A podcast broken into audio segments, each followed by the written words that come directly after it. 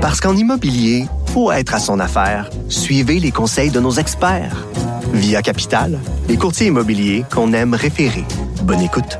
Le retour de Mario Dumont, le seul ancien politicien qui ne vous sortira jamais de cassette.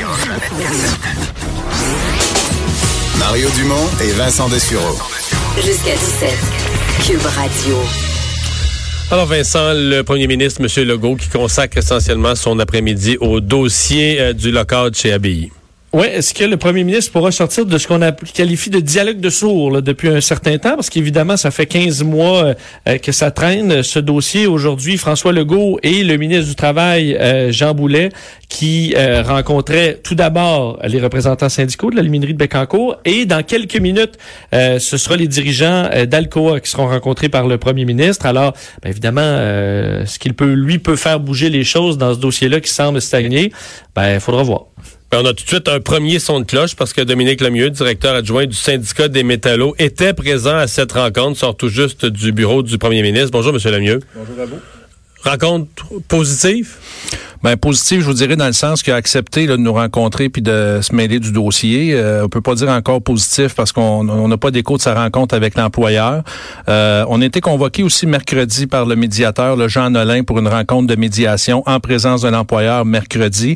Euh, nous, on avait déposé la semaine dernière notre contre-proposition, donc on attend toujours la réponse de l'employeur. Bon, mais c'est ça sur votre contre-proposition sur lequel on semblait fonder beaucoup d'espoir là.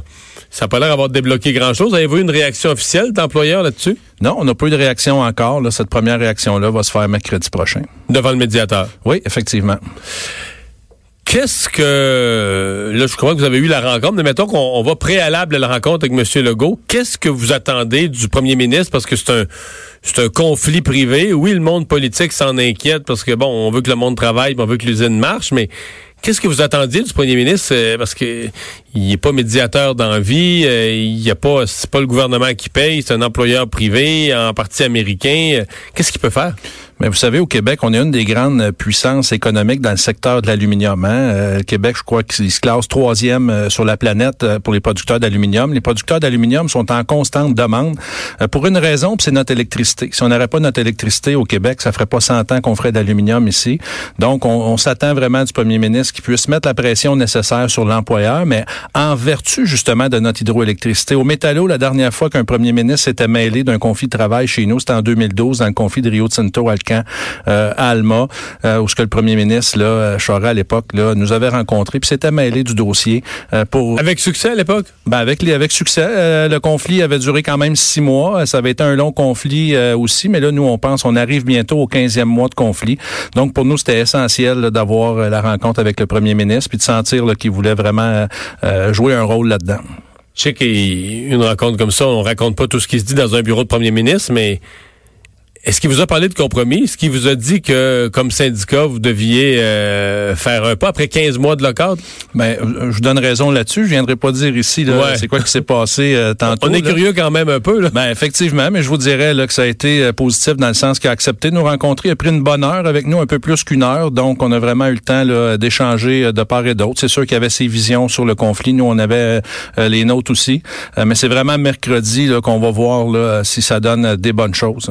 Qu'est-ce que parce que là il y en a eu des rencontres cet automne, il y avait même Lucien Bouchard qui avait été désigné pour faire de la conciliation, essayer de rapprocher les partis, ça n'a rien donné. Euh, Qu'est-ce qui pourrait nous donner espoir que ce mercredi, avec un médiateur autour de votre contre-proposition, disons comme élément de départ, qu'on puisse arriver à des résultats nouveaux? Ben écoutez, c'est toute euh, la notion de, de, concession dont on a accepté de faire dans notre dernière contre-proposition, notamment sur le fonds de pension, où on accepte de passer à un fonds de pension à prestation déterminée, à un régime à financement salarial, où ce que c'est tous les employés qui prennent euh, le risque. Puis du côté de l'employeur, c'est un gain majeur. Là, c'est toute une colonne de passifs euh, qu'on enlève pour les actionnaires puis qu'on met ça sur le dos euh, des travailleurs. Euh, puis c'est aussi là, la notion euh, de plus de 100 postes qu'on accepte de couper dans notre convention collective. Donc nous ce qu'on a fait c'est vraiment puis malgré je vous rappellerai aussi là, le vote à 82 là, nos gens à 82% avaient rejeté la dernière offre patronale. Donc malgré ça on a agi en syndicat responsable puis on est revenu à la table avec une contre-proposition qui comprend de nouvelles concessions dont on n'avait jamais accepté par le passé. Dans les choses qui ont amené le, rejet, vous venez de me parler du 82% le rejet de la proposition patronale, jusqu'à quel point le très lent calendrier de retour au travail, on vous échelonnait ça sur dix mois avant que les que l'ensemble des travailleurs soient de retour au poste.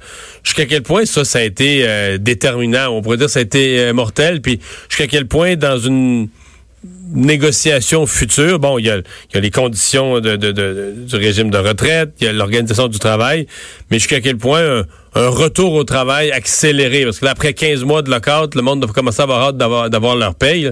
Jusqu'à quel point c'est important, ça?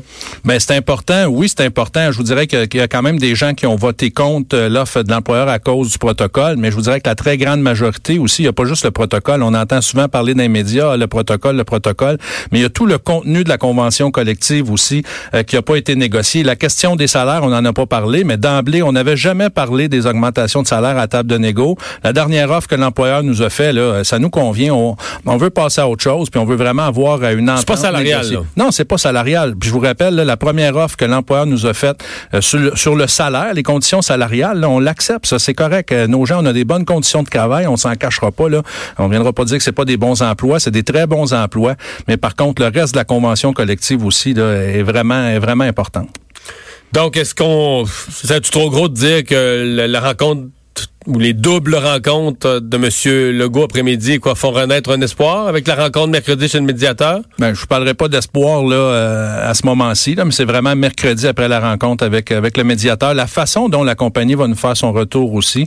On a vraiment lancé un message positif à l'employeur, donc on s'attend à, un retour positif aussi de sa part. 15 euh, mois d'arrêt. Je connais pas le montant. Je sais qu'il y a un fonds de, fonds de grève, donc les, les, les, les, travailleurs reçoivent pas euh, zéro. Mais euh, le salaire moyen chez vous est aux alentours un petit peu plus en haut de 90 000. 15 mois d'arrêt, vous ne retrouverez jamais cet argent-là. Peu importe les conditions de la future convention, euh, ce que vous, ce que vous allez avoir perdu durant cette année-là ou une année et demie, là, vous verrez jamais cet argent-là. C'est perdu pour la vie, non? Je suis d'accord avec vous. C'est pour ça qu'on d'ailleurs qu'on avait décidé de pas déclarer la grève à, ce moment-là. Puis quand nos membres ont rejeté euh, l'offre en, euh, v'là, 15 mois, là, on avait d'ailleurs dit à l'employeur qu'on déclenchera pas une grève. Mais à l'inverse aussi, l'employeur, tout l'argent qu'il a perdu et aussi tout l'argent du redémarrage, comment vous pensez que ça va coûter redémarrer une aluminerie comme ça? Ça va coûter une fortune. Donc là-dedans, malheureusement, il y a deux perdants. Puis ces deux perdants-là, c'est à cause de la décision de l'employeur de décréter un lockout il y a 15 mois de ça. Ben, on va surveiller les, développements. On sent que c'est une semaine euh, peut-être cruciale. Dominique Lemieux, directeur adjoint du syndicat des métallos. Merci d'être passé dans nos studios. Merci à vous, M. Dumont. Au revoir. Merci.